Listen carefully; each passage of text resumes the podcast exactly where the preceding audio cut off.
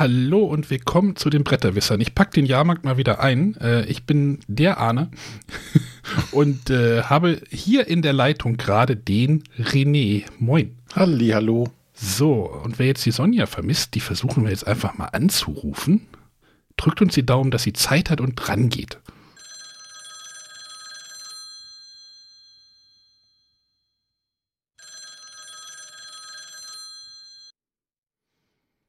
Ja, bitte. Hallo Sonja. Ja, wer sich jetzt wundert, Sonja ist per Telefon zugeschaltet. Wir haben jetzt keine Kosten und Mühen gescheut. Ich strapaziere meine Telefonleitung aufs Äußerste und äh, aber warum klingst du denn wie aus der Dose? Sonja. Warum? Ich bin im Hotelzimmer. Du bist im Hotelzimmer. Die feine Dame ja. wohnt jetzt im Hotel, so wie Udo Lindenberg seit 40 Jahren. Genau, die Spiele haben so viel Platz eingenommen. Jetzt musste Sonja ausziehen. Bevor sie umzieht, zieht sie ins Hotel. Genau. Nein, nur für die nächsten vier Tage. Ah, aber gewöhn dich nicht dran, ne? So, was machst du denn da?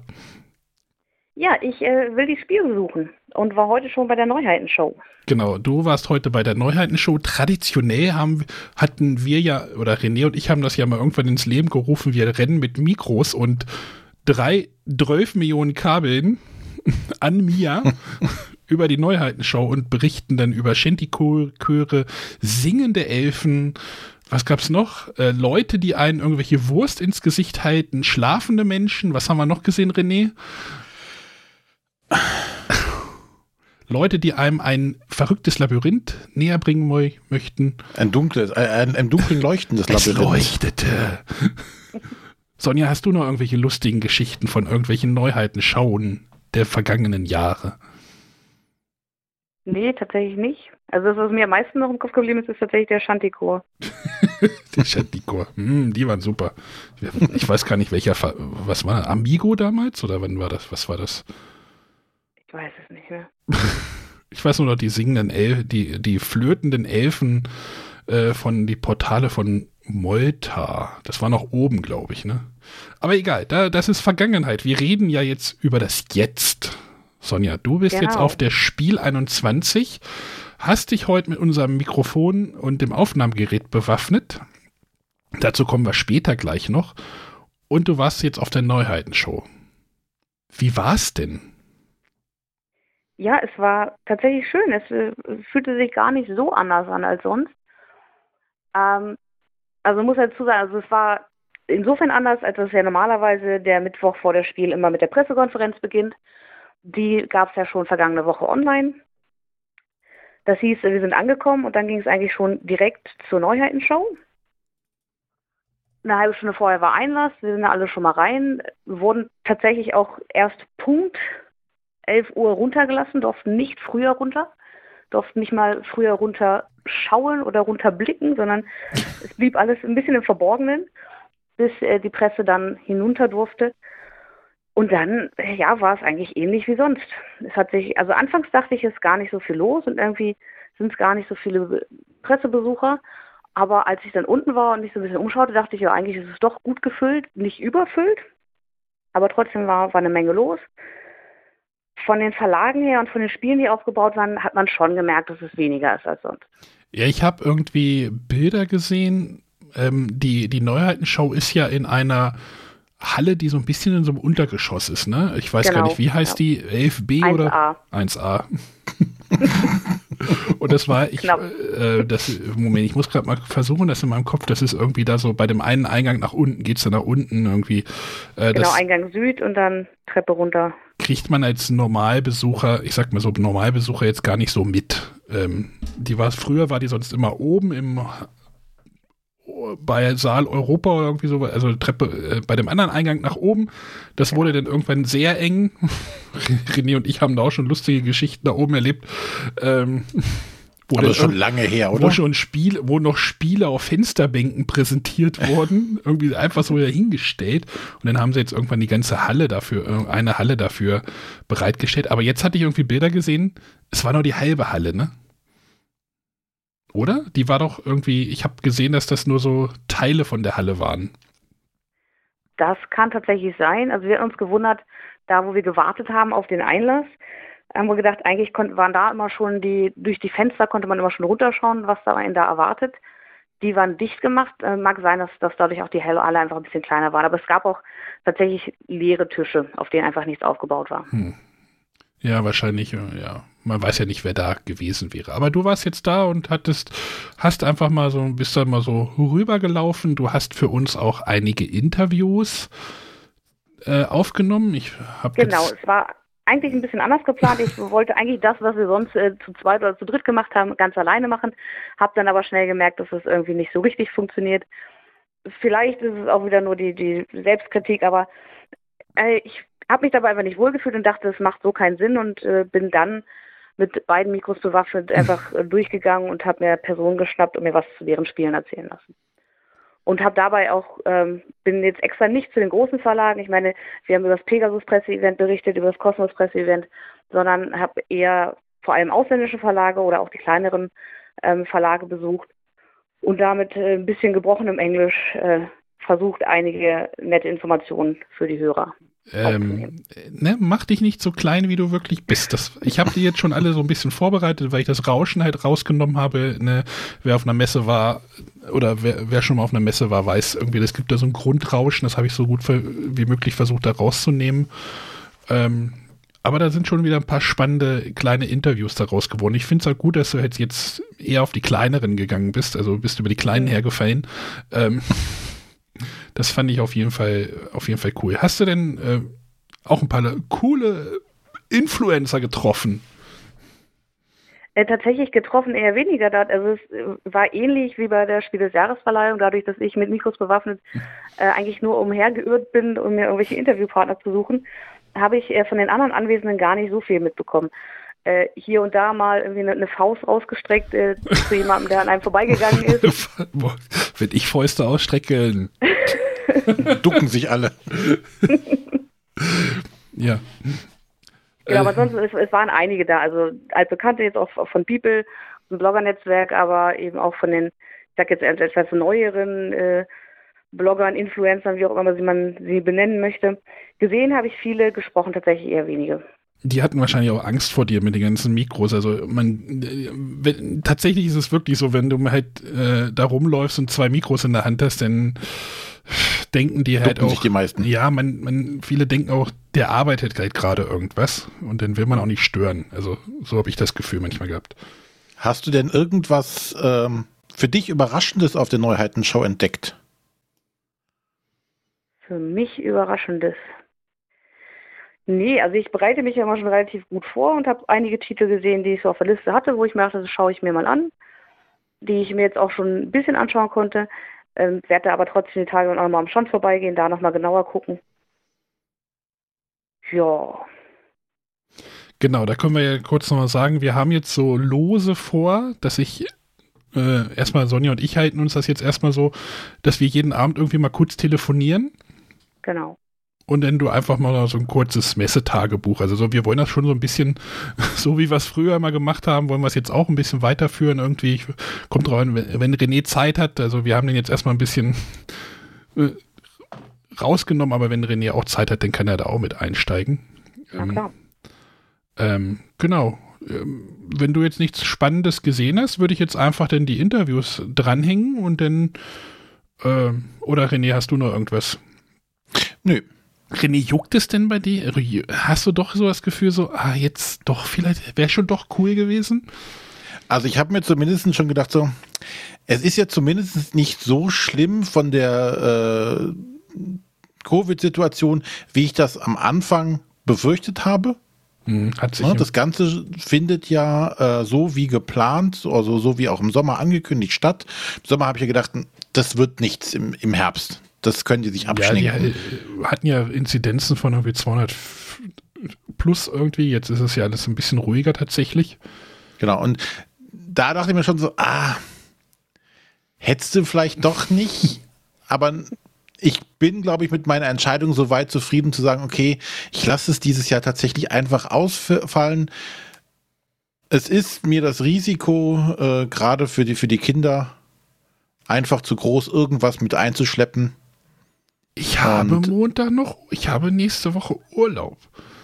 Wir können da noch hin, René. Nächste Woche. Nee, Ja, ja, da nein, können wir zum, zum Messe nach Essen können wir hinfahren, kein Ab- Thema. Zum Abbauen. Kannst den Halle ausfegen oder so. so ein Sofa, wie das bei so einem Chaos Communication Kongress immer ist, wenn die Sofas da irgendwie abgeholt werden.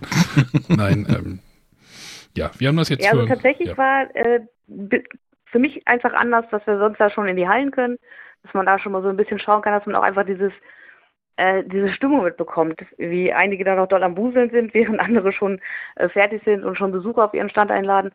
Das hat dies Jahr tatsächlich so ein bisschen gefehlt, weil eben äh, Pressemitglieder heute gar nicht in die Hallen durften. Das war den Ausstellern vorbehalten. Was aber aufgrund der aktuellen Situation ja durchaus nachvollziehbar ist. Aber es hat schon ein bisschen gefehlt. Ja, aber das ist dann auch immer, ich finde das immer komisch, wenn dann alle schon in die Hallen reingehen. Da fahren die Sprinter noch durch die Halle. Äh, da steht noch irgendwie, wie heißt das Ding? Manitou heißt das, glaube ich, hier so eine Hebebühne. Ich glaube, die heißen so. Äh, und dann setzt man sich da irgendwo hin und spielt schon Spiele und isst irgendwie eine Weißwurst. Also ich finde das immer so ganz komisch, so ein ganz komisches Gefühl. Also ich habe da immer so ein ganz komisches Gefühl dabei irgendwie. Aber Ich fand das immer so einen speziellen Flair. ja, das hat einen sehr speziellen Flair, das stimmt schon. Da musste, liegt da überall noch Folie und Pappe und äh, ja, also ich weiß nicht, wie gut die, wie, wie, wie geil das auch die Messebauer da finden, wenn denn da schon irgendwie mittwochs da die ganz die halbe Halle voll ist. Die finden das bestimmt auch nicht so geil. Die sind bestimmt auch froh, Für wenn die sie, ist es dies Jahr wahrscheinlich entspannter. wenn sie Mittwoch sind. Die sind wahrscheinlich froh, dass sie mal wieder eine Messe aufbauen können. Aber tatsächlich auch so drumherum. Also ich bin sehr gespannt, äh, wie es die nächsten Tage wird, wie voll es auch sein wird. Mhm. Ähm, wir sind ja im selben Hotel wie sonst auch immer. Und normalerweise sind hier viele internationale Gäste. Der Parkplatz ist voll und man sieht hier viel Gewusel. Das konnte ich jetzt bisher noch nicht vernehmen. Der Parkplatz ist nach wie vor relativ leer. Ähm, ja, ich bin einfach gespannt, wie es denn morgen tatsächlich in der Halle sein wird. Ist denn, wie, wie hast du, also du hast ja ein paar Interviews auch auf Englisch gemacht. Ähm, Mhm.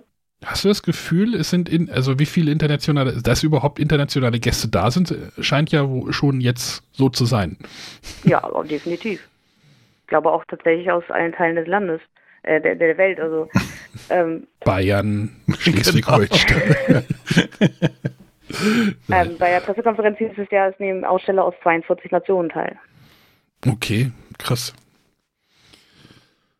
Gut, ich würde sagen, wir wollen das jetzt nicht zu lang halten. Die Leute sollen das ja hören, wenn sie zur Messe fahren. So war der Plan immer. Ich werde das jetzt gleich noch fertig machen, dass das so schnell wie möglich online geht. Ähm, Nochmal, hinten dran gibt es ein paar Interviews. Die sind auf je- auf jeden Fall sehr spannend, auch spannende Gäste und auch alte Bekannte. Mich sehr gefreut, äh, den Dirk nochmal zu hören mal wieder. Ähm, ja, ansonsten würden wir uns dann einfach morgen nochmal wieder melden, Ganz genau. solange das Handy das hergibt. Aber wie gesagt, ich bin da eigentlich ganz zufrieden, wie wie das klingt. Ähm, gut. René, du noch Super. irgendwas? Nein, Sonja will jetzt noch irgendwas spielen. Ach nee, hast du denn jetzt schon irgendein Spiel schon mitgenommen? Nein. Nein, No, hast du noch was aus Braunschweig mitgenommen? nein. Muss jetzt Fußball gucken. Nee, Fußball kommt heute nicht. Heute ist kein Fußball, ne? Ach, ich kann noch ein paar Bilder posten bei Instagram. Genau, Während ich äh, aufgenommen habe, hat, hat Micha ja ganz fleißig fotografiert. genau. Könnt, könnt ihr eure Kanäle nochmal bespielen. Brettspiel. Ich weiß nicht, wie der bei Instagram heißt. Irgendwas Ui. mit Poe, Poe eingeben und dann taucht er schon irgendwie auf. oh eh. genau. Dann danke ich dir für deine Zeit, Sonja, und wir hören uns dann morgen nochmal. Alles klar, bis morgen. Tschüss. Bis morgen. Tschüss. Tschüss.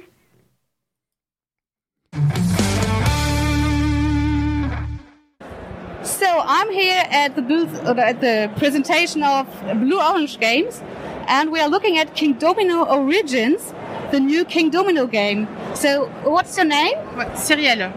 Cyriel. Yeah. Okay. I'm Sonia from Bretta Vista. And can you tell me about the differences and about the specialties of this new King Domino version? Um, the specialty is uh, there is three levels of difficulty in this game. Okay. So if you want to play uh, easy, you can play the discovery mode. It's like King Domino, connect the same territory.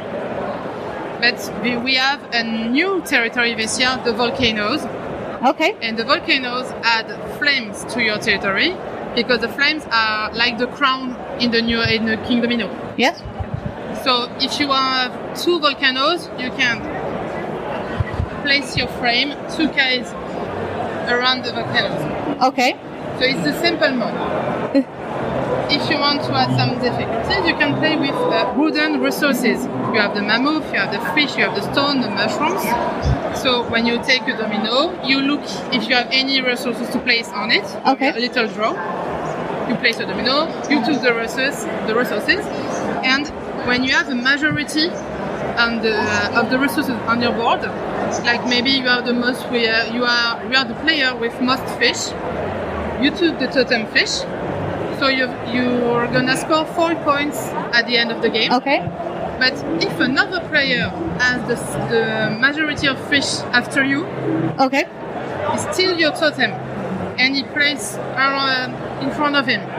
Okay. Same if after you have another another time you have now the most uh, fish on your board, it can change during the game. Okay.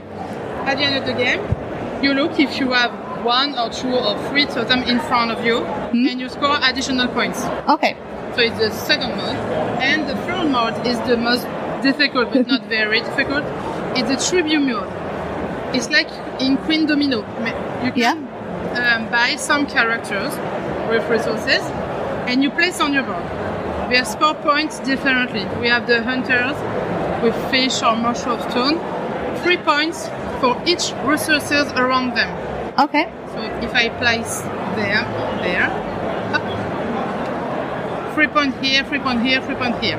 So it's Okay. uh, additional points. Do I need a free place or may um, may Yes. there be a, a resource on it? You have to, uh, to have a free pla- free place. So it's an example. Yep. But you can place on a fire.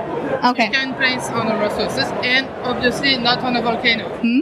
So you have to think where you're gonna place it. And the other um, type of character is the warriors, like this. Um, it scores when they are in a group. If Okay. have here, here, same points if they are close to. Okay. So it's most difficult, but not very difficult mode. But And it's of, uh, of course, you can play uh, the three modes at the same time okay. if you want. These are very cute, um, cute meatballs. So uh, it's a mammoth, a fish. I like them. Uh, The mushroom and the mammoth are very cute. but it's a, a, a big scoring at the end. So yes, because Um, you have different types of characters. yeah. Uh, you can have different on your on your board, so you have a line from every uh, for every character. But the um, the meeples and the, the way to get uh, new new domino tiles is the same like before. Um, I, I'm not sure if I understood you well. Um, you you talk about the when you pick the domino. Yes. When you choose the domino. Yep. Yeah, it's like before. Okay. You um, you will be the first at the next turn to choose, like uh, this maybe. And uh, it's, it's like the same king domino. Okay. Yes, sounds great. I'm really interested in it. And uh, thanks for the short presentation. You're welcome. If you want to try it, you can play our booth tomorrow. Hmm? We have a gaming table. We are at the 3M107. Okay. So, jetzt stehe ich hier bei Mindbug First Contact mit Marvin Hegen, der mich angeschrieben hat, ob ich mir das Spiel mal angucken möchte. Erzähl mir doch mal ein bisschen, worum es bei dem Spiel geht. Ja klar, mache ich gerne. Hallo, mein Name ist Marvin. Ich bin der Designer und Publisher von Mindbug. Ähm, Mindbug ist ein ja, Dueling Card Game, das wir zusammen mit Richard Garfield, dem Erfinder von Magic the Gathering, erfunden haben. Und ähm, die Grundidee war, wir lieben alle, wir lieben alle Trading Card Games, diese Collectible Card Games und ähm, Trotzdem haben diese Spiele so ein bisschen was an sich, was uns nicht ganz so gut gefallen hat. Und wir haben versucht, ähm, diese Aspekte wegzustreichen und trotzdem die strategische Tiefe, die wir so gerne mögen, die Kombos ähm, zu erhalten. Okay. ich kann gerne ein bisschen erklären, wie wir das gemacht haben, wenn du möchtest. Gerne. Aber erstmal würde ich einsteigen, Richard Garfield. Wie kam denn die Kooperation zusammen? Ja, das ist interessant. Also ich bin, ähm, eigentlich habe ich gestartet mit einem Podcast über äh, Game Design, der Nerdlab Podcast. Okay. Und da ähm, wollte ich halt meine Reise von dem unerfahrenen Spieleentwickler bis hin zu dem weltweit berühmten Publisher ähm, dokumentieren. Ähm, ja, die Reise ist noch nicht fertig, wie man sich vorstellen kann. Ähm, aber auf dem Weg dahin habe ich mir eben immer wieder Tipps von den erfahrensten Designern ge- geholt, die Okay. ich finden kann. Und habe da auch Richard Garfield interviewt. Und ähm, ja, hatte einen guten Pitch, sage ich mal, ähm, um ihn von dem Spiel zu überzeugen, so dass er sich mal anschaut. Und ähm, wir haben eine Runde gespielt und ja, sein erster Satz danach war I'm impressed, can we play again? Und Das das, will man natürlich schlecht. hören. Ja. Und ähm, ja, seitdem arbeiten wir zusammen und er hat viele tolle Ideen eingebracht und uns geholfen, das Spiel jetzt zu dem zu entwickeln, wo wir es jetzt haben. Okay.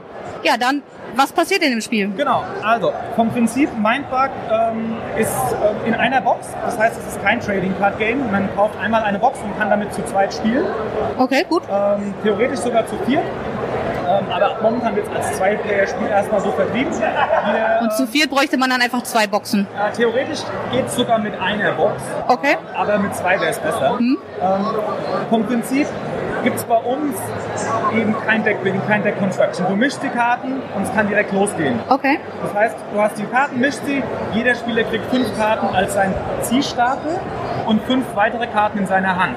Und das ist alles, was er hat. Zehn Karten für ein Spiel. Okay. Trotzdem hat das Spiel die, die taktische Tiefe von etwa einem Magic-Deck mit 40 oder 60 Karten.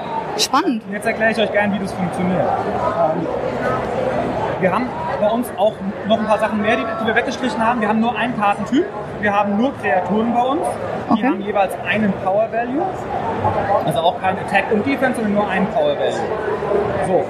Jede Runde kann ein Spieler eine seiner Kreaturen spielen, ohne eine Resource Cost zu bezahlen. Kein Mana, keine Crystals, nichts dergleichen. Okay. Das heißt, du könntest in der ersten Runde deine stärkste Kreatur sofort rausspielen. Das ist ein großer Unterschied zu den anderen Spielen. Ähm, oder du kannst in einer Runde, also entweder eine Kreatur rausspielen oder mit einer deiner Kreaturen angreifen. Und jetzt kommt der große Twist. Ähm, jeder Spieler startet das Spiel mit zwei Mindbug-Karten. Okay. Und diese Mindbug-Karten erlauben es dir, eine Kreatur vom Gegner zu kontrollieren. Das bedeutet, wenn dein Gegner eine, seine stärkste Kreatur in der ersten Runde rausspielst, dann setzt du deinen Mindbug ein, klaust die Karte und die kommt in, unter deiner Kontrolle ins Spiel. Okay. Insofern musst du immer, wenn du eine Karte spielst, musst du evaluieren, was bedeutet die Karte für mich, wie viel ist sie mir wert, was wäre sie meinem Gegner wert auf seinem Spielfeld gerade und habe ich eigentlich eine Antwort für die Karte oder verliere ich dagegen, wenn er die mir jetzt klaut. Okay. Und insofern musst du jede Runde neu deine Taktik äh, vorausplanen und immer wieder bestimmen, okay, was bedeutet die Karte für mich und was bedeutet sie für meinen Gegner. Klingt spannend. Und du gewinnst das Spiel, wenn du deinem Gegner drei Schaden gemacht hast. Ähm, und immer wenn eine Kreatur angreift und nicht geblockt wird, durchkommt, dann kriegt der Gegner einen Schaden. Okay. musst du nur dreimal durchkommen. Es ist von Anfang an sehr intensiv, hat keine Aufbau-Ramp-Up-Phase, sage ich mal, sondern ab, ab der ersten Runde zählt jede Entscheidung. Ähm, und es ist wirklich ähm, sehr, sehr spannend und fühl- spielt sich doch schon anders ähm, als so ein typisches Trading Card Game, aber kommt von der strategischen Tiefe sehr nah dran. Okay. Du sagtest, äh, jeder hat 10 Karten, also 20 Karten. Wie viele sind in der Schachtel enthalten? 52 Karten sind in der Box. Okay. Genau. Ja, klingt spannend. Und äh, das ist jetzt wahrscheinlich das erste Mal für dich als äh, Verleger auf der Spiel. Genau. Als Besucher war ich zwar schon öfter hier, aber das erste Mal als Publisher dieses Jahr. Ähm, natürlich besondere Bedingungen hier dieses Jahr, aber ich freue mich total, endlich das Spiel Leuten zeigen zu können nach, ja, keine Ahnung, fast zwei Jahren Entwicklungszeit. Ähm, ja, es ist cool, einfach mal Leuten die Karten zu zeigen, in die Hand zu geben und die spielen zu sehen und die Freude zu sehen, die die Leute haben dabei. Ja, sehr schön. Das Spielmaterial, was jetzt hier ausliegt, ist auf Englisch. Gibt es auch eine deutsche Version? Ähm, aktuell noch nicht, aber da ich ja auch deutschsprachig bin, liegt es sehr nahe, dass das ähm, jetzt bald kommt. Wir haben jetzt hier eine extrem limitierte Messevariante dabei. Das ist der erste Printrun, der jetzt nur hier in Essen verfügbar ist. Okay. Danach gehen wir an die Internationalisierung. Ähm, es wird eine Kickstarter-Kampagne dazu geben, in der wir auch verschiedene Sprachen anstreben. Deutsch wird auf jeden Fall dabei sein, aber auch Spanisch, Französisch, Italienisch, das ist alles sehr, sehr oft angefragt schon tatsächlich. Ähm, und da suchen wir gerade Partner und überlegen, wie wir die Sprachen alle unterkriegen. Super, ja, dann bin ich gespannt und wünsche viel Erfolg. Hier auf der Dankeschön. Messe, aber auch in Zukunft. Und äh, ja, bin gespannt, wie sich das Spiel am Ende spielt. Hat mich sehr gefreut und ähm, ja, wenn ihr Interesse habt, das Spiel äh, ne- euch näher anzuschauen, dann schaut doch einfach mal vorbei auf äh, mindbug.me. Alles klar. Vielen Dank. Dankeschön. Tschüss. Nun stehe ich bei Strohmann Games mit Marcel. Und lass mir mal kurz ein bisschen was zu den Neuheiten erklären, die Strohmann Games dieses Jahr in Essen dabei hat. Ja, hallo. Hallo Marcel. Äh, starten wir gerade hier bei Beyond the Sun. Äh, ist ja schon gut gehypt. Also das heißt, die meisten werden es vielleicht schon mal gehört haben oder gesehen haben. Ist auch verfügbar. Wir haben das seit ein paar Wochen, seit der BerlinCon, tatsächlich auch im, also da zum Verkauf. Ist so eine Mischung aus auf der einen Seite, naja, Worker Placement, Action Selections ist halt nur ein Worker, den man placed, wenn man so möchte. Und das ist der Tech Tree, in dem man versucht, sein, äh, ja, seine, seine Technologien zu erweitern, die man zunächst zumindest mal sehr entdeckt hat, auch für sich alleine hat bis dann ein anderer wieder dazukommt und sie dann auch nutzen kann. Damit schaltet man Einmaleffekte frei und eben auch äh, Arbeitereinsatzfelder, die man dann eben nutzen kann mit seinem Arbeiter. Und parallel dazu gibt es noch ein, ein, ein, ein Exploration Board, in dem man im Prinzip verschiedene Systeme äh, besiedeln kann mit seinen Raumschiffen. Das ist dann so ein bisschen Area Control. Man äh, versucht dort eben die Mehrheiten zu erreichen, dann kriegt man einen Bonus und automatisiert seine Produktion etwas besser. Und wenn man genügend Stärke auf einem System hat, kann man es auch kolonisieren und kriegt dann auch entsprechenden Bonus. Und entsprechend probiert man hier sich so, äh, ja, mit beiden so ein bisschen zu spielen, das zusammenzubringen. Was sind die passenden Technologien? Die gibt es in vier Richtungen, Wissenschaft, Wirtschaft, Militär, Handel. So ein bisschen Schwerpunkte zu setzen, die seine Strategie unterstützen und möglichst halt dann äh, mit den Technologien, die man dann entwickelt hat, äh, dann seine Strategie zu, ja, umzusetzen, um nachher als Sieger dann auch dazustehen. Ich habe ja die ersten Partien schon hinter mir und mir macht es wirklich richtig viel Spaß. Ja, also ich hatte es, wie gesagt, ich weiß nicht, ob es letztes Jahr oder Anfang dieses Jahr, als ich die ersten äh, Version, ersten Runden gespielt hatte, das Spiel auf Englisch getestet hatte und auch war sehr so angetan. Ähm, habe dann nach drei Runden gesagt, äh, mit drei verschiedenen Gruppen, wo auch alle begeistert waren. Klar, also bin ich bin begeistert, ich will es in jedem Fall machen. Und das kam auch gut an. Und ja, auch jetzt, das, das Feedback ist ja sehr positiv. Hm. Es bietet ja auch super viel Variation. Es gibt ja hier so Standardboards und Experten, äh, Spielertableaus, genau, die man, man zugeben kann. Man kann auch irgendwie die, die Karten später, ähm, im normalen Lauf sind sie ja zufällig dass man Karten aufdeckt. Man muss dann zwar die entsprechende Farbe aufdecken, in welche Richtung man sie entwickeln will. Später hat man dann eine bessere Auswahl ähm, für die Karten. Also steckt richtig viel drinne und viel Abwechslung. Genau, man hat sowohl, sowohl die Karten, äh, die Technologiekarten als auch die Ereigniskarten, die es gibt, äh, sind in jedem Spiel anders.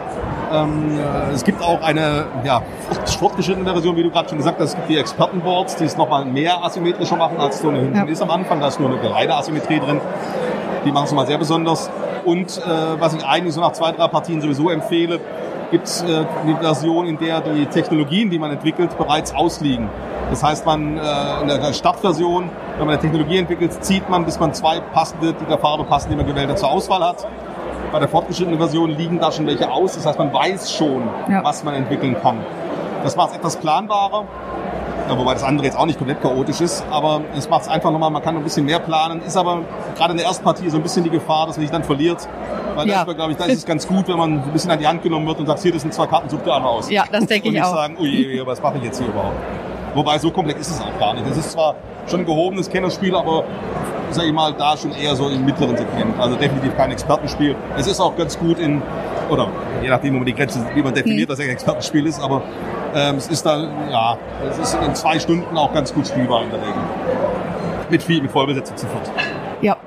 Ja, sehr schön. Was habt ihr noch im ja, Angebot? Dann gehen wir hier weiter, auch wenn es die Zuhörer nicht sehen können. ähm, äh, Seastat haben wir hier. Das ist leider jetzt aktuell hier in der Auslage nur die englische Version. Die deutsche sitzt in Hamburg am Zoll. Wobei oh. man fairerweise sagen muss, wir hatten gar nicht erwartet, dass es schon so weit ist. Also okay. ist nicht so enttäuscht, dass er nicht da ist. Das wäre zwar schön gewesen, aber wir hätten es eigentlich sogar später erwartet. Äh, ist ein Zweispielerspiel in der Welt von Flotilla. Es ist also kein äh, Flotilla für zwei Spieler. Das okay. nicht, aber es spielt in der gleichen Welt und ihr kennt auch die eine oder andere Grafik. Es ist ein, ich finde, ein sehr, sehr schönes Zweispielerspiel, so halbe, dreiviertel Stunde gespielt, ohne banal zu sein, oh, also schon mit ausreichender strategischer Tiefe, ähm, aber eben auch ja, im Kennerbereich anzusiedeln. Ähm, es spielt sich sehr, sehr zügig und nett durch. Man baut, äh, wenn man dran ist, zwei Möglichkeiten. Entweder man geht tauchen dann deckt man eine Karte auf und kann entscheiden, welche Seite man quasi an Rohstoffen man für sich bekommt und die andere Seite bekommt dann der Gegner.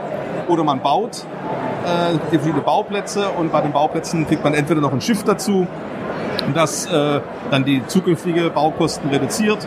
Oder man baut eine Akademie, dann bekommt man einen Spezialisten, äh, den man dann später ausspielen kann, der einen Einmaleffekt mit sich bringt. Oder man baut einen Hafen, der einen zum Spielende Bonus bringen kann, beziehungsweise auch manche Felder auf den vier Flotillas, die es gibt, die bebaut werden, etwas wertvoller macht für manche Gebäude. Das heißt, man belauert sich so gegenseitig und probiert eben gerade mit diesen HRFen zu schauen, dass man den Hafen da platziert, dass seine eigenen Gebäude die Bonuspunkte bringen und die anderen eben nicht. Aber Okay. man muss halt eben auch schauen, weil wir uns passende Ressourcen haben und man sieht ja beim anderen ja auch, wo er denn bauen könnte und ob er einen dann eine Suppe spucken kann. Also ist ein sehr, sehr, sehr schönes Zweispielerspiel äh, mit dem Solo-Modus auch. Äh, ja, sehr kurzweilig, einfach eine angenehme strategische Tiefe für die, für die Spieldauer. Es geht so ein bisschen in die Richtung, wie die, die, die Cosmos 2 Spielerei gibt es ja immer noch, aber so die früheren, als sie so aufkamen, so, in, so in diese Richtung zwei Spieler. Einfach ein sehr zugängliches Zwei-Spieler-Spiel. Ja, und auch sehr schön ausgestattet. Also hier Ja, vom äh, Material ja auch wirklich schön. so Double Layer Boards und viel Genau, also Holzmaterial. Kleiner, aber double layered Ja, und schöne äh, ja, Holz. Alles klar. Habt ihr noch mehr im Angebot? Ja, hier. Wir gehen einmal rüber. Genau, da zum einen natürlich Glow, auch schon heiß ersehnt, allerdings auch äh, noch unterwegs, ist aktuell im Container, schätzungsweise Höhe Suezkanal, wird Okay. wahrscheinlich Mitte November, hoffentlich, oder hoffentlich Mitte November dann auch verfügbar sein. Glow selber ist äh, auch, würde ich mal sagen, so Familienspiel plus, einfaches Kennerspiel. Ähm, sehr optisch, grafisch sehr ansprechend, sehr interessant. Eine ziemlich äh, ja, spezielle Schwarz-Weiß-Grafik. Es spielt auch äh, thematisch rein. Die Welt hat äh, das Licht verloren, die Farbe verloren und wir sind Abenteurer, die Gefährten sammeln jede Runde und versuchen wieder Licht in die Welt zu bringen. Okay. Das Spiel läuft jede Runde läuft in zwei Phasen ab. Zum einen erstmal eine, eine Drafting-Phase, das heißt, man draftet einen Begleiter, den man dann aufnimmt. Und zugehörig liegen dann bei jedem Begleiter entsprechende Würfel, oder ja, die sind unabhängig davon da verteilt. Diese Kombi nimmt man dann und in der zweiten Phase würfelt man und versucht dann quasi mit diesen Würfeln zwei Dinge zu erreichen mit den Symbolen. Zum einen seine, seine Begleiter, seine Gefährten und auch seine eigenen Eigenschaften zu triggern und damit Siegpunkte zu bekommen, oder Siegpunkte sind in dem Fall Lichtsplitter zu bekommen, die einem auch weiterbringen. Aber die Symbole sollten auch dazu passen, dass man auf einem Spielplan die passenden Symbole hat, um eben diesen Weg weiterzuschreiten und da möglichst eben weit zu kommen, um äh, Lichtungen des Lichts äh, zu ja, erreichen, an dem man sein Haus bauen kann und am Schluss dann auch die Siegpunkte zu bekommen. Wie gesagt, sehr, sehr schöner Grafikstil und sehr kurzweiliges äh, Spiel, so ein bisschen Engine Building, Dice Placement äh, und Drafting kann man so ein bisschen sagen. Okay. Ja, also optisch kann ich so bestätigen. Das Cover ist ja komplett vorne schwarz-weiß gehalten. Der Spielplan hat so ein paar Farbkleckse, viele bunte Würfel. Sieht sehr ansprechend aus auf jeden Fall. Ja, Okay. Dann machen wir noch weiter. Dann haben wir hier auch das seit vorgestern äh, erhältlich. Also das erhältlich. Seit vorgestern haben wir sie in Palette angeliefert worden, dass wir sie rechtzeitig hier in Essen haben. Die Erweiterung der verfluchte Schatz, die fantastische Reiche. Also die kann man bei euch jetzt kaufen auf Die, der genau, Messe. also okay. Die einzigen zwei Spiele, die leider rechtzeitig jetzt da sind, ähm, äh, ist der verfluchte Schatz und Beyond the Sun, die hier Okay. verfügbar sind. Glow, Seastead und Fantastic Factories kommen wir gleich noch dazu. Äh, werden alle, sind alle unterwegs und werden im November äh, Anfang bzw. Ende November oder 2. Novemberhälfte dann da sein. Okay. Ja, Fantastische Reiche werden die meisten kennen, nominiert zum Kennerspiel. Der verfluchte Schatz ist jetzt die Erweiterung dazu. Es sind zwei Module, die da dabei sind. Zum einen drei neue Kartenfarben, die Untoten, die Outsider und Gebäude, einfach nochmal ein bisschen äh, Spezialfähigkeiten oder Besonderheiten mit reinbringen. Und das zweite Modul sind die verfluchten Gegenstände. Man kann das eine oder das andere oder beide dazu packen. Äh, Wenn man die ähm, weiteren Kartenfarben reinnimmt, ändert sich das Spiel insoweit, dass er durch das Deck etwas äh, dicker wird und damit auch äh, verwässert. Deswegen hat, spielt man damit acht Handkarten und man spielt dann auch im Mehrspielerspiel, äh, nicht nur im Zweispielerspiel, bis zwölf Karten ausgelegt sind Okay. damit einfach auch die Wahrscheinlichkeiten Ja. ungefähr gleich bleiben, dass auch manche Kombos noch, noch, noch funktionieren. Und die verfluchten Gegenstände, da hat man immer einen pro Runde. Und dann kann man sich entscheiden, ob man ihn einfach für eine spätere Runde aufbewahrt, ob man ihn ausspielt. In der Regel haben die dann einen einmaligen positiven Effekt. Aber je nachdem, wie stark dieser Effekt ist, kriegt man am Ende des Spiels dafür Minuspunkte. Okay. Oder ob man sie einfach abschmeißt und äh, aus dem Stapel eine neue nimmt äh, für, für die nächste Runde. Ja, das bringt die Erweiterung dann mit sich. Okay. Und dann als letzte Neuheit dieses Jahr noch, die wir leider auch nur als Demo-Version auf Deutsch hier haben, ist Fantastic Factories. Das kommt dafür dann gleich mit zwei Erweiterungen, nämlich Manufactions und Subterfuge. Aber die, äh, das Grundspiel selber ist auch am Anfang, äh, es klingt erstmal, aber es ein ganz anderes Spiel, ist ähnlich wie Glow. Man hat auch hier einen Engine Builder, Dice Placer, Die äh, Würfel sind Arbeiter, die man einsetzt und man baut im Prinzip seine, sein Unternehmen auf äh, mit Bauplänen, indem man verschiedene Gebäude baut. Äh, zu Spielbe oder zu, zu Beginn jeder Runde kann man, hat man, kann man draften. Entweder man nimmt, man nimmt einen Unternehmer, der dann einen Einmaleffekt für diese Runde bringt, sei es weitere Würfel, sei es weitere Ressourcen oder andere Sondereffekte.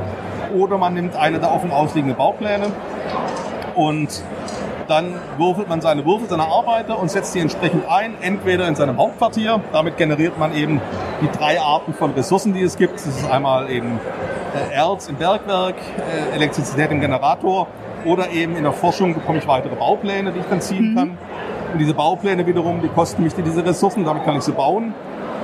Und auf diesen Bauplänen, die haben entweder passive Fähigkeiten, sodass sie mir Möglichkeiten ergeben, auch so Dice Manipulation, also die, die roten Gebäude zum Beispiel sind eben Trainingsgebäude, die erlauben es mir, meine Arbeiter eben etwas zu verändern. Oder ich habe eben Produktionsgebäude, in denen ich in der Regel dann auch Würfel einsetzen muss, um entsprechend weitere äh, Ressourcen zu kreieren oder eben Waren zu kreieren. Darum geht das Spiel. Die meisten, also Waren sind Siegpunkte und das Spiel geht so lange, bis ein Spieler dann über die Laufe der, über die Runden entweder zwölf Waren angesammelt hat oder zehn Gebäude gebaut hat. Dann wird noch eine Runde gespielt, dann ist das Spiel zu Ende. Und dann Okay. gibt's nur Punkte für die Waren und für die Gebäude, die wir gebaut haben. Sehr, sehr kurzweiliges, ähm, ja, Wie lange dauert so eine Spiel. Partie ungefähr? 30 bis 45 Minuten hätte ich jetzt mal gesagt. Ich schaue gerade mal auf die Box. Ah, 45 bis 60 steht da. Okay. Und das Grundspiel äh, bietet schon, schon viel Spaß, sehr viel Spaß und die Erweiterungen bieten einfach nochmal etwas, etwas mehr. Bei der, bei der Manufactions-Erweiterung kommt nochmal ein weiteres, weitere Ressource dazu, mit der man nochmal die Würfel manipulieren kann. Und äh, sie wird asymmetrisch. Man hat verschiedene Konzerne, die man dann hat, denen man eine Sondereigenschaft hat. Und für die, die das zu wenig Interaktion bietet, gibt es die Subterfuge-Erweiterung. Da gibt es eine direkte Interaktion, dann kann man seine Gegner sabotieren, kann den Sabotagemarker auf die Fabrik legen und damit es da so ein bisschen mehr zur Sache geht. Okay. Ja, dann vielen Dank für die kurze Vorstellung. Und das Fantastic Factories wird dann auch ab November erhältlich. Auch Glow mit Fantastic beiden Erweiterungen Factories. oder kommen die genau, später? Doch, sind beide Okay. da. Es sind Glow, Fantastic Factories und die Erweiterungen sind alle im gleichen Container, Okay. der, wie gesagt, äh, voraussichtlich Mitte November ankommen wird. Ja, dann vielen Dank für die kurze Vorstellung und viel Erfolg auf der Messe. Ja, bitte gerne auch. Dankeschön. Tschüss.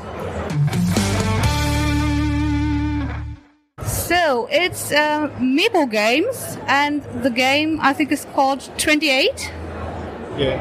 Um, so what is this game about? We see a, a big game board uh, with many people and some trains. Okay, so this game, Lisbon Train 28, is about the most known line of tram in Lisbon, Okay. 28. And it's a very typical line where people can visit a lot of monuments and uh, also locals use it a lot. So in this, Okay. in this game, each player will have his own tram, okay? Okay. And he can do four actions. Four actions. Very simple. One is to move and use the ticket cards. Okay. The other one is to collect passengers to inside of his train. Hmm? Okay. The third one is to collect bonus. Special bonus will, will give you special abilities for your train. For example, Okay. free moves, etc. Hmm? And the last one is probably the most important to drop passengers at monuments. Okay. And win monument cards. Those Okay. monument cards will give points to each player, and if you also you can connect tickets between cards, you also have additional points. It's a very simple game. Is that that's it. And Those cards show passengers in different colors, so I need those passengers exactly. on my tram. Exactly. For a player to win those cards must go to the monument. Okay, for example here, and in this case here, for example, he must drop two yellow and one blue Yep. passenger. Just drop the, the passengers from his train, of course, and he immediately wins uh, the, the cards. Okay. Then a new card will come here, and this change. Okay, a new passengers is enter in the game. The bell he's just a joke, Okay. just a thing that is not mechanic, not really necessary to play. But in our tests, it makes so so uh, it was so uh, famous and people really really enjoy it because it makes the sound really of the trains in Lisbon. Okay. So players use it to to when they want the other the other train must get out of the way because there can be only one train in the mm-hmm. line okay or if they want to push the leg for example if i'm stopped here in the in a station and i want additional passengers i do this and the other player will pick one random player one passenger and place it here so i can give it a try and have more passengers inside of my Okay. And Sounds, sounds funny. So, um, how long does it take to play? It's less than 60 minutes. Okay. One hour with two players. This this board here, this version is for four players. The other side So- of the board okay. is for two to three player players, and uh, it could be between 40 to 50 minutes. But I'm sure under 60 minutes is uh, it's possible to play the game. And it's available here because this year it's uh, always uh, Yes. showing games. And yes, yes. The game, the game we are selling is a multi-language version. Okay. And our partner in Germany is Heidelberg Spielwerk, Mm-hmm. and uh, uh, they will be available next week, hopefully. Okay. Okay. Yeah, thanks for the uh, short overview, and uh, I wish you good luck for the fair. Thank you very much for your interest in our games. Thanks. Now I'm at iGames, and we are looking at the new game Settlement. And uh, yes, tell me what is Settlement about? Hello. Settlement is very easy to learn and fast uh, modern Euro game. You can play with all your family because everything what you need, all the mostly rules you can find on your board. Okay. And here you need to build uh, buildings in your city, discover wildness, fight the monsters, collect resources, transform resources, get points and wins. Also, to do it well, you need uh, artifacts because every round you choose a new artifact and you need to maximize your mm, strategy for that, for that uh, turn. It's Okay. only six rounds and it's very fast and um, you, you get points from heroes what you uh, find as a hero market and also uh, some buildings give you points if you collect a gold or crystals on them.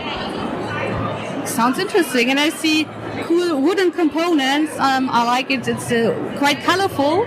Yeah, because we want to do a juicy look for Eurogame and to show people what Eurogames is cool, it's interesting, it's not difficult, and it's look nice. If you buy a modern Eurogame, you can play this all your family. Because I think uh, it's very important also for modern time what game will be attractive also by, by, the, by the components. And it's uh, for two to four players, I think. It's uh, from one, One. one. You can also have solo, solo game from one to four. Okay. In solo game, you just maximize your result, but uh, it's the main rules are the same. It's only uh, change the rules how you uh, use your artifacts. Okay. So it's like easy solitaire, and you, you can play by yourself, and it takes like 30 minutes. But every uh, every game will be different because you have different artifacts. You try different strategies. So it's it's it's, it's good for solo also. Okay, and you have games here, so when people come to the fair the next days, they may buy it. Yes, of course. We Okay. have uh, our booth is 2A 130. Okay. So we will be welcome and we will play with uh, everybody and it will be very cool because we are here to show the game and to play together. And there's also a German rule included, like I see on Yes, the yes. cover. It's also we have a rule book, uh, English, German, French. Okay. Yeah, sounds great. So I wish you a great fair. Thank you very much. Thank you for the short presentation. Thank you. Thank you. Now it's uh, on games with Toby, and Toby wants to explain us the games they have this year for the fair. So this year our four new games are Moon Adventure, which is a cooperative game. Uh, it plays from two to five players, and um, it has elements of deep sea adventure. But Deep Sea Adventure, we go down the track. We're Yeah. all collectively trying to claim treasures and not drown. In Moon Adventure, we are all working cooperatively, and we follow a similar path to how we had in Deep Sea Adventure. And as we go along that path, we are using our oxygen supplies to give us action points. Okay. These action points give us uh, ability di- abilities to do different uh, actions. So we have uh, we can move. Oh, sorry. we can move, or we can um, gather supplies. We're able to enhance our routes by blocking spaces so we move Okay. faster. Um, another very vital feature is being able to activate an OGS, which is Okay. an oxygen supply. Okay. This gives us the us more oxygen throughout the game. Deep Sea Adventure, it would end when you had run out Yes. of 25 oxygen, and everybody would die. That would happen a lot. In this, you can replenish your oxygen supplies, Okay. which keeps the game going longer. And uh, you have to work cooperatively because some people have uh, an enhanced skill to be able to collect more oxygen, and others are able to collect uh, less oxygen or use more oxygen. Okay. Um, and depending on how many action points you have, depends on how many actions you can take.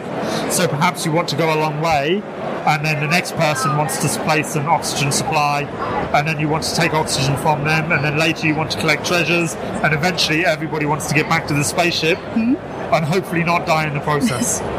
um, it's uh, it's cha- it's a challenge. It's a good cooperative game, and it's challenging. You have you everybody has an individual unique ability, and you need to utilize those abilities to get the best out of the game. Okay. Because without that, you are weaker, and that weakness, the game punishes you for it. Um, In the games I've played, I have lost repeatedly, except for one time, which was wonderful. um, but uh, it's it's it's a good cooperative game. There's it's not easy. There's a good challenge to it, um, and it scales very nicely between the two and five players because it just adjusts how many treasures you need to return, Okay. and all the me- other mechanics work perfectly with the variable player count. Because some games, obviously, with variable player counts, Yep. struggle when they don't play at two players. This still works nicely, um, and works very very well. I think the most interesting thing for me is that it, uh, it was a competitive game, and Yeah. now it's a cooperative. Yeah. So I'm really interested in how it plays that way. Yeah, it's uh, it's different. Obviously, all cooperative games can suffer from alpha gaming, but um, because we all have our unique individual roles in the game, um, it's you have to utilize other people's abilities um, to get the best out of the game and to get the best out of your actions and choices and what you do. Um, you do end up dying a lot because there still is a limited oxygen supply. But uh, cooperative games you win always is are not interesting E- for me. Exactly. So, Um, so yeah, the challenge it pres- pro- pro- pro- provides um, really shows that, and uh, it, it works out very, very nicely. and there are more uh, characters than player counts. So Oh, yes, there's a um, lot of variation. So yeah, we've got um, all in all, I think we've got ten different player action uh, Okay. abilities or eleven player um, abilities, which give you different actions. Some give you um, enhanced storage abilities, so you have extra storage spaces. Others allow you to move quicker. Um, some give you better ability or cheaper abilities, um, so it doesn't use up as many action points when you do these actions. Okay. So when you have these, you have to utilize them because action points are severely limited within the game. Um, yeah. And then also throughout the game, every so often, we have a card that gives us a um, magnetic storm. And these magnetic storms deactivate all our oxygen supplies. And if too many of these get deactivated throughout the game, you will end up dying as well. So the game is also A lot of constantly, dying, I think. the game is also constantly fighting you as well as you trying to fight to succeed. Um, and, on the, backs of the treasures, just like in Deep Sea Adventure, you have treasures that are good for you, which are green, and you have treasures that you don't want, which still fill the supplies, Oh, no. which are red. and, you Okay. don't, and you don't know which one you have until you, everybody gets back to the ship, at which point you might think, we've succeeded, and find out you're one treasure short. That's normally what happens to me and why we lose. Okay. Um, and Yeah, yeah, that's, that's Moon Adventure. Then we have Hey Yo. This is also a cooperative game that's new. It's a party game. Okay. Um, it's a. Looks very colorful. It is. So and, there uh, are black cards and uh, yellow, blue, red, green. So, yeah, symbols on it. on, on, on these yeah the cards and these symbols follow two tracks and we have a music box which produces audio Not sure if, uh, the, that man, you can hear it, but okay. Um, and every time a whistle comes every, the player plays their card. And you have to play it in time with the music. Okay. which is challenging. But in, in the end you end up jiggling and just dancing along to the beat of the music which enhances you being able to actually play the cards in the correct time. Then you're trying to group certain um, symbols on the card. So on the cards it says yeah or ah or yo yo or hey. And you want to get groupings of these because these provide the points in the game so if these are grouped correctly, you gain more points and um, can beat the level. If you do successfully manage to beat the level, you then remove selected cards from the tiles that are available, and then uh, you play the next round, and it's harder because there's less points available to actually score from. It's a it's a good, fun, cooperative game, and there's two decks, so you can actually play a team game where two teams play Okay. against each other as well. Ah, two to ten players, I see. Yep. Um, if you do also fail to play the tiles in time, you flip the beginning tiles and you lose points from those flipped tiles. So then they're deactivated, Okay. and you can't use them anymore. Um, and yeah, it's it's good fun.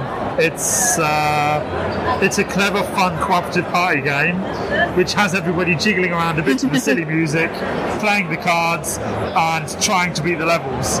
Um, it's one. It, I've played it a few times, and I've always wanted to play it again afterwards to try and beat that top score and keep on doing better and beating it and beating it.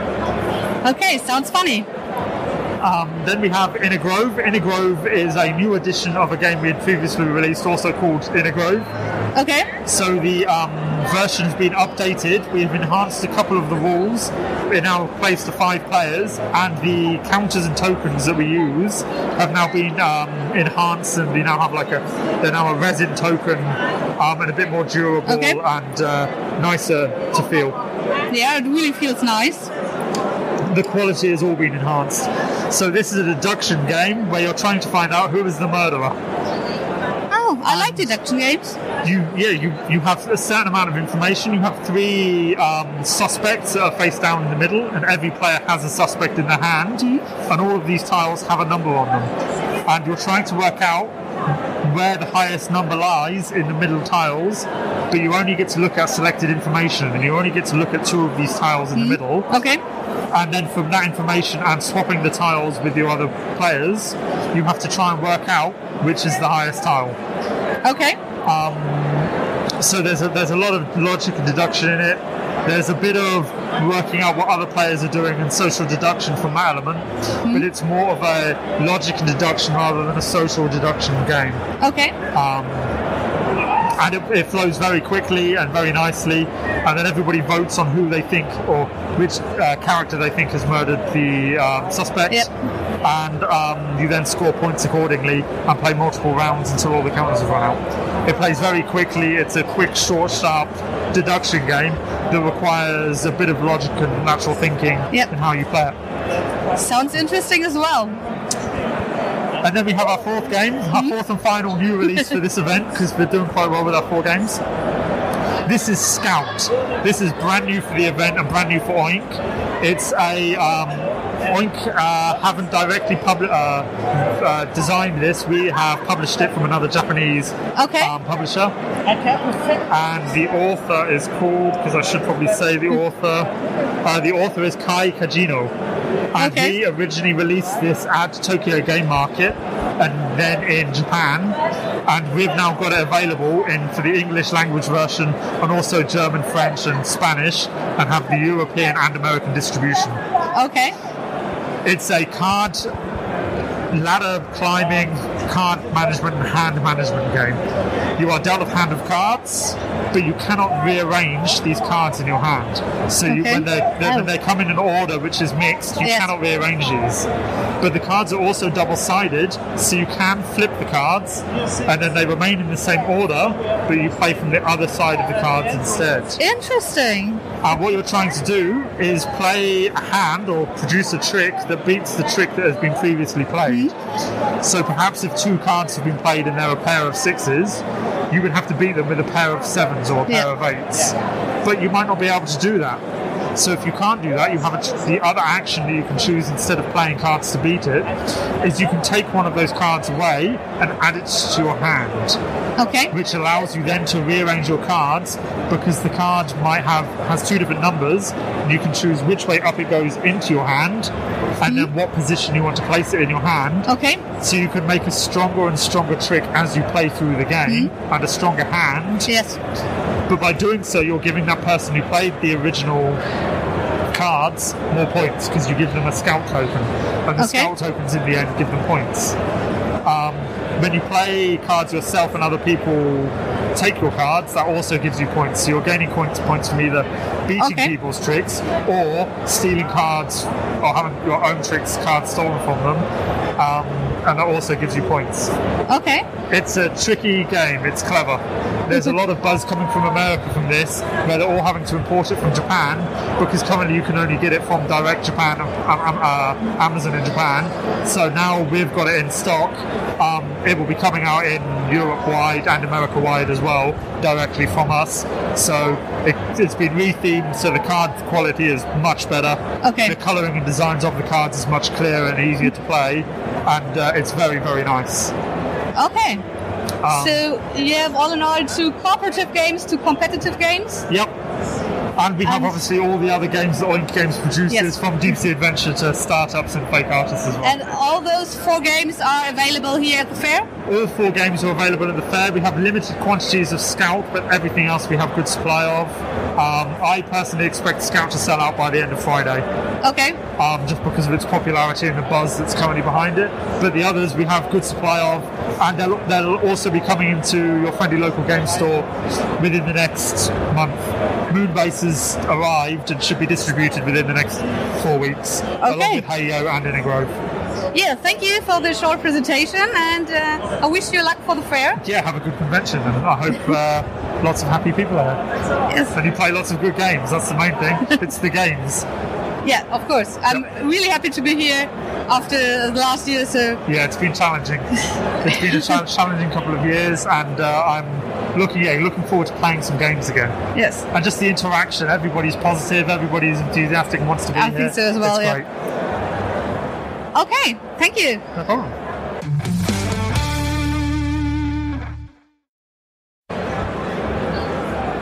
So, jetzt mal wieder was auf Deutsch. Ich stehe hier bei Dirk, dem Würfelmagier, Moment, das bin ich doch gar nicht mehr. ehemaligen Würfelmagier. ähm, ja, für Board Game Circus diesmal da. Und ähm, er will mir kurz erklären, was im Schatten der Pagode Genau, mit sich im bringt. Schatten der Pagode ist unsere große Herbstneuheit dieses Jahr. Das ist ein tolles Spiel für die ganze Familie, kann man fast sagen. Also ich würde mal sagen, fast jeder kann da mitspielen, weil es ist überhaupt nicht kompliziert zu erklären. In fünf bis zehn Minuten hat man das Spiel erklärt. Okay. Und das Ganze funktioniert mit dieser tollen großen Pagode, die die Zuhörerinnen und Zuhörer jetzt natürlich weder sehen noch fühlen können. Die man Aber die macht ordentlich was her. Also das sieht man von. Weitem und da hat man gleich Lust drauf 30 loszuspielen. Zentimeter hoch auf dem Tisch äh, ragt sie hinaus. Und die Pagode gibt uns die Rohstoffe, die wir brauchen, also Holz, Wasser, Pflanzen oder Steine, um wunderschöne Gärten zu bauen an ihrem Fuß. Also im Schatten der Pagode errichten wir diese Gärten, um eben Gunst zu erlangen. Und das Ganze funktioniert so, dass die Pagode in meinem Zug gedreht werden kann. Immer eines der Stockwerke wird im oder gegen den Uhrzeigersinn gedreht. Und danach lese ich die auf meiner Seite sichtbaren Rohstoffe in einer Richtung ab, entweder von unten nach oben oder von oben nach unten und das bekomme ich dann. Die Krux Okay. dabei ist, dass ich maximal vier Lagerplätze habe, um die Rohstoffe zu sammeln, die ich dann für meine Karten brauche. Die Karten, die Baukarten sind äh, sogenannte Multi-Use-Karten, Ah, die okay. ich entweder ausspielen kann, um sie hinterher zu einem Panorama zusammenzufügen, um ähm, Rohstoffe umzulagern, Rohstoffe zu bekommen, auch von der Pagode, oder eben mit einer Bonusaktion einen beliebigen Rohstoff zu nehmen. Das heißt also, entweder spiele ich sie vor mich in meinen Baubereich aus, Okay. um sie später zu bauen als Garten, oder ich lege sie ab, um eben die entsprechende Aktion Drehen der Pagode und Rohstoffe bekommen, umlagern oder eben die Sonderaktion zu haben. Ja, und so baue ich eben diese, diese Gärten und immer wenn ich einen Gartenteil oder einen ganzen Garten vervollständige, dann bekomme ich in einer der vier Gunstarten Gunst, also zum Beispiel jetzt hier, würde ich jetzt auf der blauen Leiste einen Schritt vorgehen. Es gibt insgesamt vier Stück, gelb, rot, lila und blau. Das äh, Coole ist, wenn ich jetzt einen Garten baue, wo ich bereits einen Teil vervollständigt habe, zum Beispiel der blaue Garten besteht aus insgesamt fünf Teilen, Habe ich jetzt den ersten und den zweiten schon vervollständigt und baue jetzt beispielsweise den dritten oder vierten. Lösen auch die Gunst, die Gunst, die ich schon bekommen habe, nochmal aus. Das heißt, es wird also eine kleine Kettenreaktion in Okay. Gang gesetzt. Und ich kann mir auch aussuchen, in welcher Reihenfolge ich Gärten, wenn ich jetzt zwei auf einmal vervollständigen würde, auslöse, sodass ich dann so ein bisschen damit spielen kann, auf welcher Leiste gehe ich eben jetzt mehr vor und auf welcher vielleicht weniger. Maximal auf 10 kann man vorrücken. Okay. Kleiner Ärgerfaktor dabei, wenn ich auf mehr als 10 kommen würde, indem ich jetzt nochmal bei Blau beispielsweise vorgehe, wo ich bereits 10 Punkte habe, rutschen alle anderen im Gegenzug einfach einen Schritt zurück. Das heißt also, ich bekomme Okay. keine Punkte mehr, sondern die anderen verlieren Punkte. Tückisch wird's, wenn ich auf der 2, also auf dem kleinsten Feld sitze, mit meinem Würfelchen, weil dann rutsche ich tatsächlich vom Spielplan runter und komme auch nie wieder drauf. Das heißt, da muss ich ein bisschen aufpassen, wenn jemand weit nach vorne presst, Ja. muss ich auch schauen, dass ich auf der Leiste mal vorwärts komme, damit ich nicht so schnell nach hinten runterfallen kann. Okay. Und das war eigentlich schon das ganze Spiel fast. Schöne Pagode, schöne Rohstoffe gibt's dazu aus Holz. Das Plastik in der gibt es das dazu oder ist Ja, das das nur? passt auch alles in die Schachtel wieder rein. Auch die Pagode muss man nicht auseinandernehmen, die ist nur aufeinander gesteckt. Ah, Die kann ideal. man ganz einfach auseinandernehmen und wieder reinpacken. Ja, schöne Holzkomponenten generell. Also optisch äh, macht es ordentlich was her. Wunderschön. Wir, haben's auch, wir haben auch gesagt, es ist so schön, dass sogar das Titelbild nochmal als kleines Poster mit drin liegt. Oh, Und ähm, wir haben auch äh, exklusiv jetzt hier auf der Messe und auch bei uns im Shop noch die Mini-Erweiterung Göttliche Gaben. Da gibt es nochmal andere Bonusteile und ähm, zusätzlich ein ähm, Scoreboard mit Doppel, Double Layer, wie es so schön heißt im Fachjargon, das äh, dann eben auch noch dazu kommt. Und normalerweise ist es einfach nur ein Pappteil. ah, okay. Genau, das war schon das Spiel. Und ansonsten haben wir noch ein kleines Zwei-Personen-Spiel dieses Ja, da bin Jahr. ich gerade ein bisschen erschrocken. Ich hatte mir die Schachtel sehr viel größer vorgestellt von dem, Ja. was ich so im Internet gesehen habe. Da dachte ich mir gerade, Das ist halt das Okay. Problem, wenn man keinen Vergleich hat und nur die Ja. Schachtel sieht. Genau, das ist ein kleines Zwei-Personen-Spiel, wo ein äh, Spieler oder Spielerin eben einen Charakter spielt, der durch ein Verlies muss und der andere oder die andere spielt dann eben das Verlies und baut das Verlies auf, durch das der oder diejenige dann sich eben durchkämpfen muss. okay. Es ist so ein kleines Deduktions- und Bluffspiel, was aber eine ziemliche Tiefe entfalten kann, vor allem wenn man es öfter gegeneinander in wechselnden Rollen spielt. Insgesamt drei Level muss ich überleben als Charakter, dann habe ich gewonnen. Oder als Verlies versuche ich natürlich den Charakter ja, um die Ecke zu Ja. bringen. Ja, das war im Grunde schon das erklärte. Der Gag an dem Spiel ist, dass die Monster bei mutlose Monster nur dann mutlos sind, wenn sie falsch ins Verlies eingebaut werden. Denn jedes Monster hat eine bestimmte Art und Weise, wie es äh, im Verlies untergebracht werden will. Okay. Es will entweder Karten daneben liegen haben oder eben äh, überhaupt keine Karte daneben liegen haben. Da muss man eben dann als Verliesbauer oder Bauerin aufpassen, Ja. dass man das auch richtig zusammenbaut. Wie lange dauert eine Partie? Das äh, spielst du in etwa 10 Minuten. Je nachdem, wie weit man kommt auch. Ne? Wenn du schon Ja, im ersten Level klar. natürlich stirbst, dauert es weniger lang, als wenn du es bis in den dritten schaffst und kurz vorm Ausgang stehst vielleicht. Also das ist wirklich ein ganz tolles Spiel, was erstmal so ein bisschen aussieht, als wäre gar nicht viel dahinter und wäre so Ja. ein bisschen zufällig, aber da steckt eine ganze Menge drin und ähm, das hilft auf jeden Fall, äh, wenn man das ein, zweimal gespielt hat, dann merkt man erst, aha, so geht das also, weil ich kann über Deduktion herausfinden, welche Monster im Verlies sein können und welche nicht. Weil, Okay. ich ja, weil ich ja schon einige ausschließen kann, weil die Ah. ja nicht funktionieren vielleicht sonst. Ja. Aber vielleicht habe ich auch geblufft und habe es absichtlich falsch eingebaut. Ja, spannend. Ja, vielen Dank. Beide Spiele gibt es hier bei euch zu kaufen auf der Messe? Genau, beide Spiele sind zu kaufen auf der Messe und natürlich danach auch im Handel, Hm. online, im Fachhandel vor Ort oder in unserem schönen Brettspielkiosk. Alles klar, dann vielen Dank. Gerne. Ciao. So, it's the publisher, the Game Master, and um, the game King of the Valley. And uh, what's your name? So, Uh, I'm uh, Mark. Uh, I'm also the game uh, developer of, uh, Oh, of this great. game, actually. Uh, the author is Hans, but he's uh, not uh, here at the moment. But Okay. I'll explain uh, as much as possible as I can. okay, so what is King of the Valley about? Uh, well, naturally, uh, all players are kings, and they try to become the king of the valley. Um, uh, you do that by obtaining as many subjects as possible. Luckily, the valley is filled with them, so we have uh, queens, uh, knights, uh, dukes, but also, of course, very uh, yeah, poor people like uh, farmers and farmers' wives, Okay. which are uh, yeah, most uh, in the valley. Um, but everyone has their own role, so you try to get um, uh, people that are worth a lot of points, like dukes and countesses. Okay. But um, farmers and farmers' wives give bonus points if they are together, so you can also try together um, them. And if you have like a variety of uh, uh, people in your kingdom, then you get also a kingdom bonus. Um, also, there are special actions like a wizard, which allows you to swap uh, a farmer, for example, for a queen, because uh, uh, we also have a hill, and it's actually a 3D hill. It's uh, hidden uh, around uh, the Okay. corner. So, um, but uh, when you fi- fill the valley up again with tiles, the uh, tiles will automatically go to the bottom of the hill Okay. again. They slide down, and that means that new people are coming to the uh, valley, and uh, you try to obtain them until there are no more tiles left, and then you see who uh, succeeded in getting as many uh, yeah, subjects as possible. Okay. And it's excellent for two players, like it said on the board. Yes, it is a game for two to four players, but it's very different. With two, it's super uh, strategic and tactical, so you really need to plan ahead because you see which new characters are coming to the valley, so you can easily plan and uh, schedule them. Okay. But when you're with four players, it's a little bit more chaotic. You're in the way of each other, and everyone wants Yes. the same important tiles. Um, so that really makes it more of a family game then. Okay. Yeah, looks nice. So, Yeah, artwork is uh, by David Cochard. Uh, also did a lot of games like uh, The Alchemists. Um, Ah, yes. He really has an, a nice style, I think personally. There's a lot of happening on the cover. Like I, I could watch it for like an hour and uh, and still see new new things. Okay. I, I I personally love his uh, his art style. Uh, And there are uh, German rules as well, like I see. Yes, four uh, languages: Okay. um, Dutch, German, English, and, uh, and French. Um, all explained in the uh, rules, and also have an English video online uh, with explanation uh, about the game. Nice. So, and I see there's another game. Uh, yes, yeah. Of course, last year there was no uh, spiel because of the COVID situation. So this one came out last year, main ports. Um, it's it's from the series we started with Rotterdam.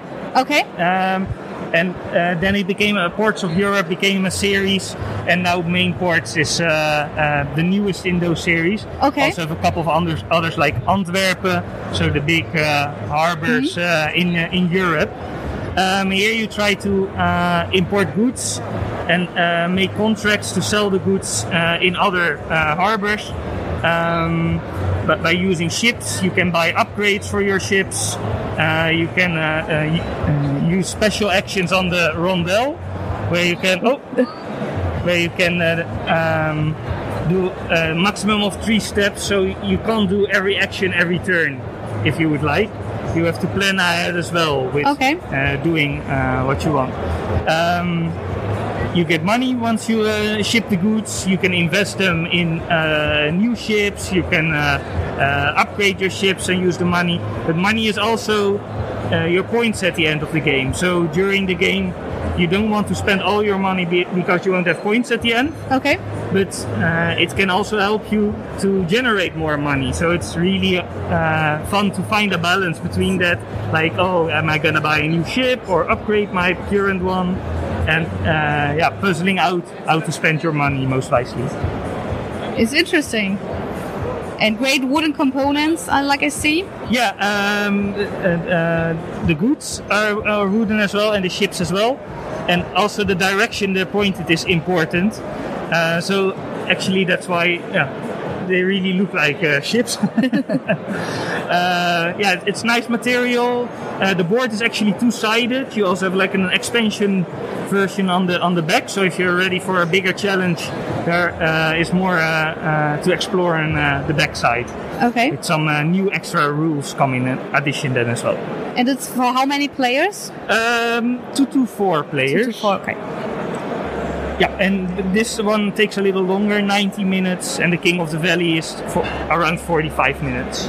So this is a, a main port is a little bit more heavy than uh, King of the Valley. Okay. Thank you for the short presentation and welcome. have a nice fair. Yeah, you too. Thank you.